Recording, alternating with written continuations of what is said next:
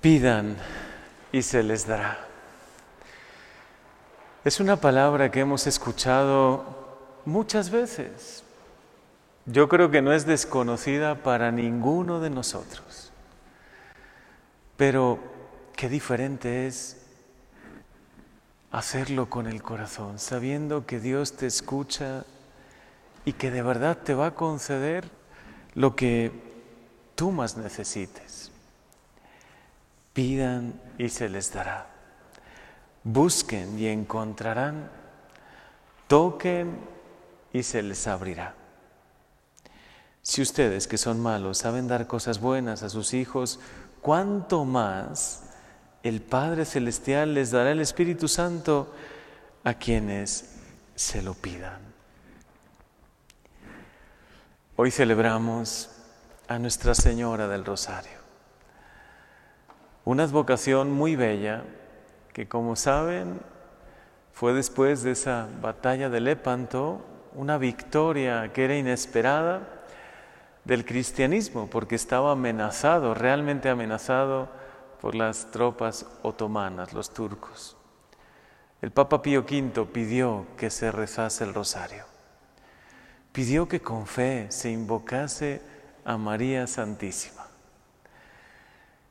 Y fue una gran sorpresa cuando recibieron la noticia que el cristianismo había vencido, que no se iba a apagar la fe en Europa y por lo tanto tampoco en el mundo, porque de ahí partió también gran parte de la evangelización. Un día como hoy, 7 de octubre, pero hace 450 años, se desarrolló esa famosa batalla de Lepanto. Y sin dudarlo, el Papa Pío V, después de haber pedido varios meses antes que se rezase el rosario, y especialmente ese día, atribuyó la victoria a María Santísima y al rezo del rosario. Y hay un dato muy significativo. Yo leyendo la historia encontré que en la embarcación del capitán Doria, estaba un estandarte de la Virgen de Guadalupe.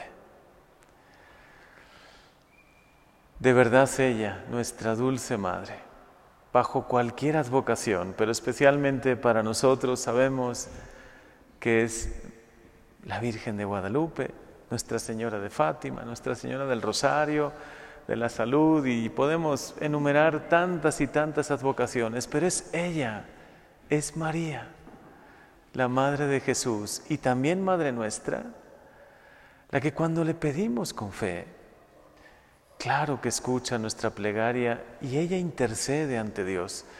Es una poderosísima intercesora. Tanto es así que en la iglesia, todos los que la conocemos, la llamamos omnipotencia suplicante. Solo Dios es omnipotente, solo Dios todo lo puede. Pero ella con su súplica es omnipotente. Y hoy se lo queremos pedir. Pedimos por tu salud, pedimos por tantas intenciones de todos los que hoy están aquí, pedimos por los matrimonios, pedimos por los jóvenes que sin duda viven un tiempo difícil. Hoy queremos pedir porque el Señor así nos invita. Pidan y se les dará.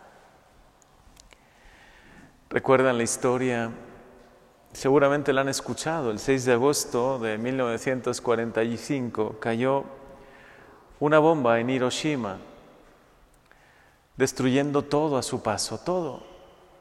Más de 5 o 10 cuadras quedó totalmente todo destruido, no quedó nada, ni restos. Pero una casa donde vivían cuatro jesuitas quedó intacta y se han hecho muchas investigaciones y se ha, bueno, hasta científicos se interesaron por este fenómeno, investigaron y, entrevistaron sobre todo uno de ellos, al padre Hubert Schiffer. Y él solo decía, tenemos una gran devoción a María, aquí todos los días se reza el rosario.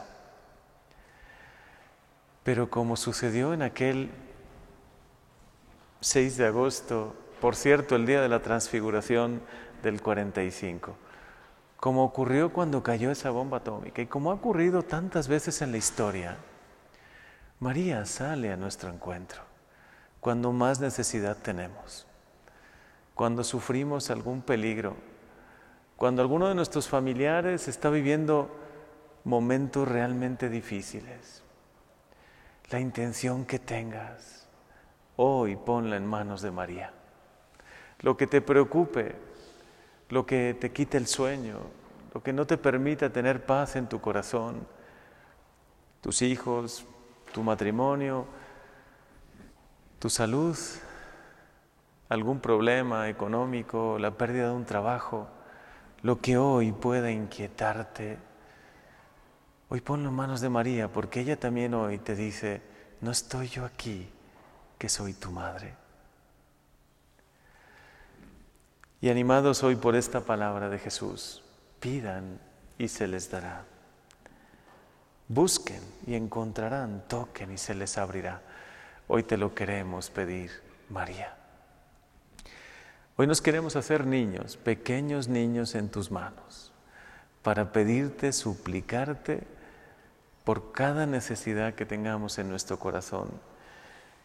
Y de manera muy especial queremos hacer una sencilla consagración yo les invito a que brote de tu corazón. Consagrarse al corazón de María, al corazón inmaculado de María, es entregarle a ella también preocupaciones, proyectos, el pasado, el presente y el futuro de tu vida. Todo lo que te da temor o lo que te alegra, tus ojos, tus oídos, tu lengua, tu corazón, todo tu ser. Hoy pon también la enfermedad, que quisieras que hoy el Señor sanara. Pon ese problema o esa dificultad y verás cómo hoy, hoy, 7 de octubre, María nuevamente intercederá. La poderosa intercesora, la omnipotencia suplicante. Por eso, unido a este momento, a esta pequeña reflexión, quiero hacer esta oración muy sencilla que también llegue a muchos hogares, a muchos corazones, por medio de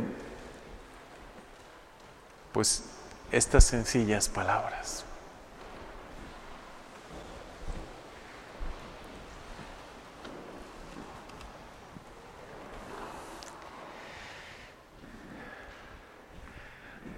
Madre nuestra, María, hoy venimos ante ti a presentarte nuestro corazón y nuestra súplica, así como nos anima Jesús hoy en este Evangelio.